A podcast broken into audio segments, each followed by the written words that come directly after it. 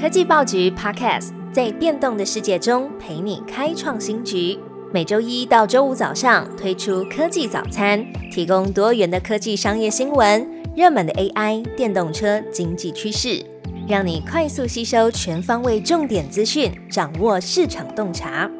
科技早餐今天精选五则国内外重要科技新闻。今天的科技早餐，我们先来关心台湾的焦点新闻：上海商银外泄客户个资，金管会重罚一千万元。上海商银因为多次发生了客户资料外泄的状况，被金管会开罚一千万元。金管会指出，在上海商银六十五家分行当中，大约有一万四千笔的个资，其中包含姓名还有身份证资料被外泄。更有资料被吸出分行外的情形，那么也显示出上海商银对于客户资料保密以及资讯安全，并没有完善的建立，还有确实执行内部的管控，因此重罚。金管会也同时提出了四项监理要求：首先，要求上海银行全面检讨和惩处相关的当责人员和主管责任；第二，则是要求上海银行盘点涉及各自的各类电脑系统。是否建制留存各自的使用机和轨迹，并且定期清查全行的行员，查询各自的相关权限是不是符合最小化的权限。第三呢，要求上海银行建制各类应用系统测试的稽核机制，以及权限范围内不正常查询及下载情形的监控分析机制。最后，则是要求上海银行要充实稽核人员资讯系统稽核的能力。并且委托会计师办理全行的各资保护专案查核。第二则新闻：布局全球的低碳水泥市场，台泥斥资两百六十六亿扩大投资土耳其和葡萄牙。台泥宣布扩大欧洲、亚洲、非洲的低碳水泥市场布局，预计将土耳其 OYAK 水泥合资子公司的持股。由百分之四十提高为百分之六十，并且将葡萄牙最大的水泥集团 Simpor 合资子公司的持股也从百分之四十增加到百分之百，共斥资新台币两百六十六亿元，会在二零二四年的第一季前结束交易。台泥董事长张安平指出，未来不懂得碳的公司是没有办法生存的，而低碳呢，绝对是国际化市场，也相信透过这一次来增加投资。渴望成为全球少数可以提供最低碳水泥的主要供应商之一。而台泥的发言人、副总经理叶玉军也说明，土耳其位于欧亚非的枢纽，具有销往欧盟的地利之便。世界银行也预估，土耳其会需要投入五千亿美元强化现有建筑的抗震能力，以及一千亿美元来重建赈灾的受损建物，所以水泥的需求量将会大增。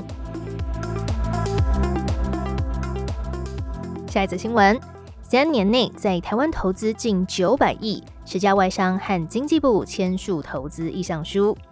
经济部本周跟十家外商公司签署了投资意向书，预估未来三年在台湾的潜在投资金额将近新台币九百亿元。签署的厂商包含美商科林研发、法商亚东气体、美商三福气体，以及日商富士电子、德商修思维等十家的企业。根据报道，签署意向书的投资来源国主要为日本四家、美国三家，其余是德国、法国和英国。从产业别来看，以半导体材料还有设备业七家最多，那其他的是生技医药、物流仓储以及综合零售业。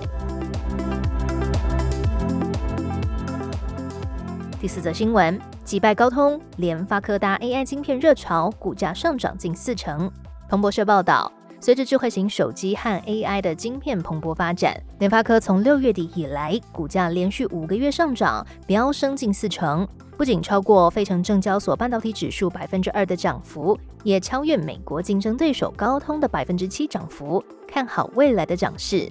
二零二四年的关键投资主题是边缘 AI。报道指出，市场乐观看待联发科推出的天玑九三零零晶片作为游戏规则的改变者。解决新型生成式 AI 与游戏应用更复杂的工作负载，也是高通 Snapdragon 8第三代的直接竞争对手。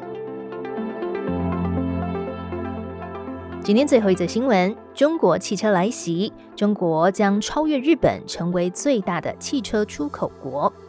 根据德国研究机构公布的报告显示，中国前三季乘用汽车出口年增百分之六十七，达到三百四十万辆，稳居今年全球的最大汽车出口国。其中，电动汽车的出口更是快速成长，已经达到总出口量的百分之二十四，将近总量四分之一。那么，今年日本的汽车出口量呢是三百二十万辆，德国制造商为两百四十万辆，可见中国出口车辆的成长力道非常强劲。